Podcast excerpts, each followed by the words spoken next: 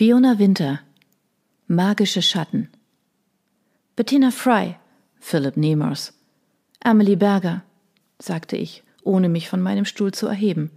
Die zum Schütteln dargebotenen Hände ignorierte ich.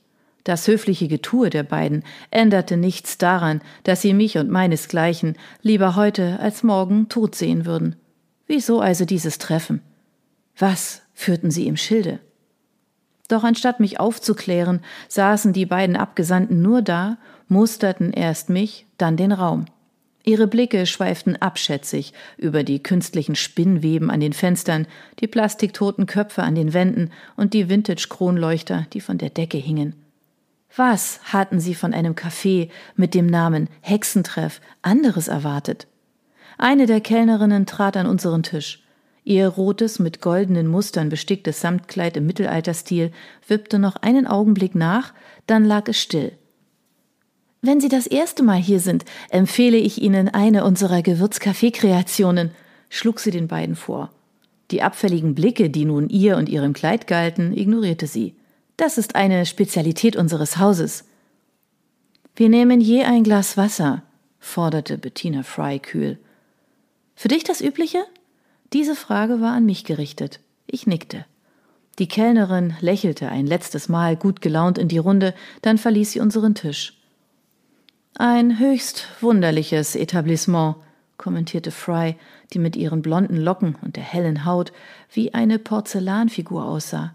Die kalten blauen Augen verhalfen diesem Bild zur Perfektion.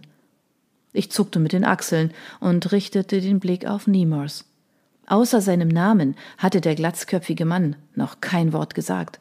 Stattdessen fixierte er alles und jeden mit seinen stechenden braunen Augen. Ich sah kühl zurück, gespannt, ob ich auf diese Weise eine Reaktion provozieren könnte. Als wir das Spiel mehrere Minuten lang gespielt hatten und immer noch nichts passiert war, wandte ich mich wieder Bettina Fry zu. Was wollen Sie? Ich wusste nichts von den beiden, außer dass sie dem Bund angehörten, jener Gemeinschaft aus Menschen, die nur ein Ziel hatten, alle Vampire auszurotten. Wir hörten, Sie seien eine Hexe? fragte sie mit gehobenen Augenbrauen. Oh, typisch Vampirjäger. Sie wussten über übernatürliche Wesen nur, was sie für wichtig hielten. Wie man einen Vampir schwächt, ihn tötet und verhindert, ebenfalls einer zu werden.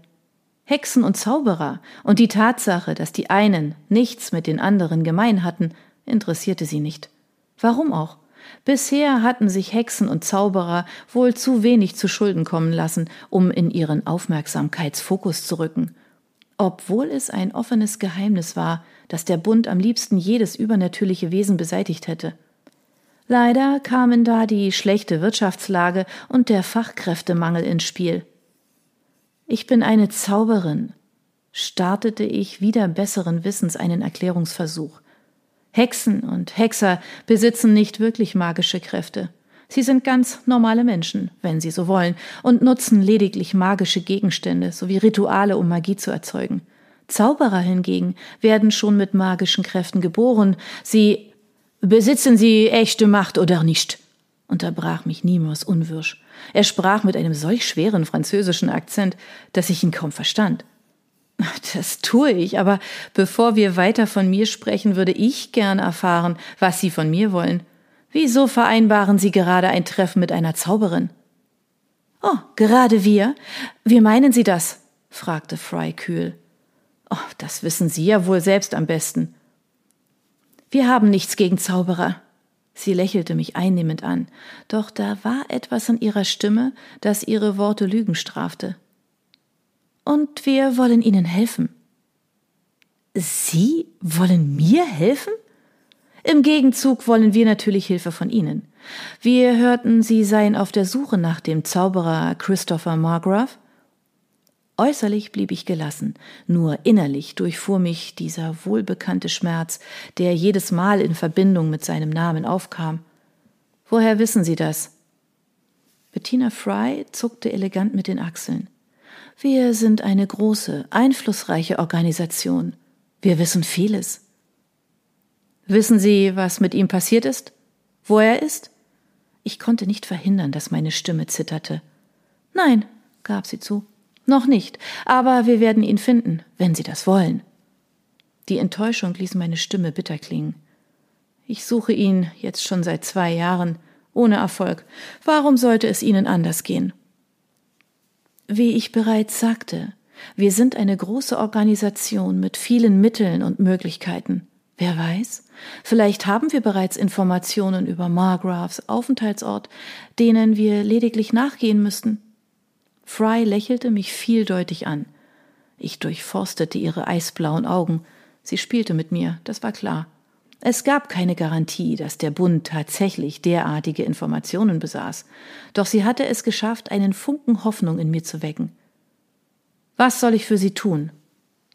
Sie schwieg einen Moment, schien über ihre Antwort eingehend nachzudenken. Was wissen Sie über Vampire? fragte sie schließlich. Nur das Übliche.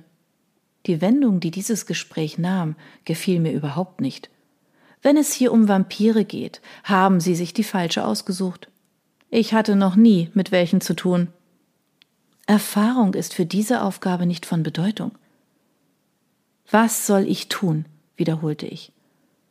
Sie sollen einen Vampir für uns töten. Ich starrte sie an, glaubte für einen Moment nicht richtig verstanden zu haben. Da kam die Kellnerin mit einem freundlichen Lächeln an unseren Tisch zurück und stellte die Getränke ab. Die beiden Abgesandten des Bundes musterten die Tonkrüge, in denen sie ihr Wasser serviert bekamen. Wir wollten zwei Gläser Wasser. Wasser in Gläsern, verstehen Sie? Tut mir leid, wir servieren alle unsere Getränke in Krügen. Wir haben keine Gläser. Den Dialog zwischen Frei und der Kellnerin sowie den irritierten Blick, den erstere ihr noch hinterher schickte, bekam ich nur am Rande mit.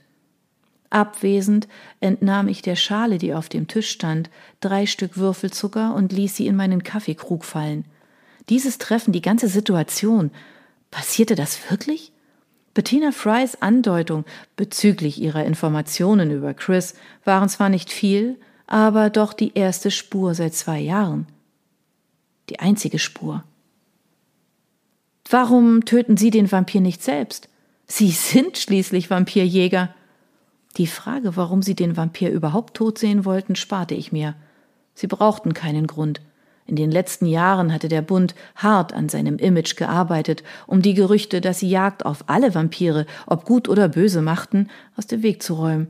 Doch im Grunde wusste jeder, dass es hinter der Fassade anders aussah. Bettina Fry kämpfte sichtlich um ihre höfliche Miene. Lucian ist nicht irgendein Vampir. Sein Name klang hart wie ein russisches oder vielleicht rumänisches Wort. Er ist über 400 Jahre alt und seine Macht sowie seine Fähigkeiten erschweren es uns ungemein, ihn überhaupt aufzuspüren. Deshalb brauchen wir sie.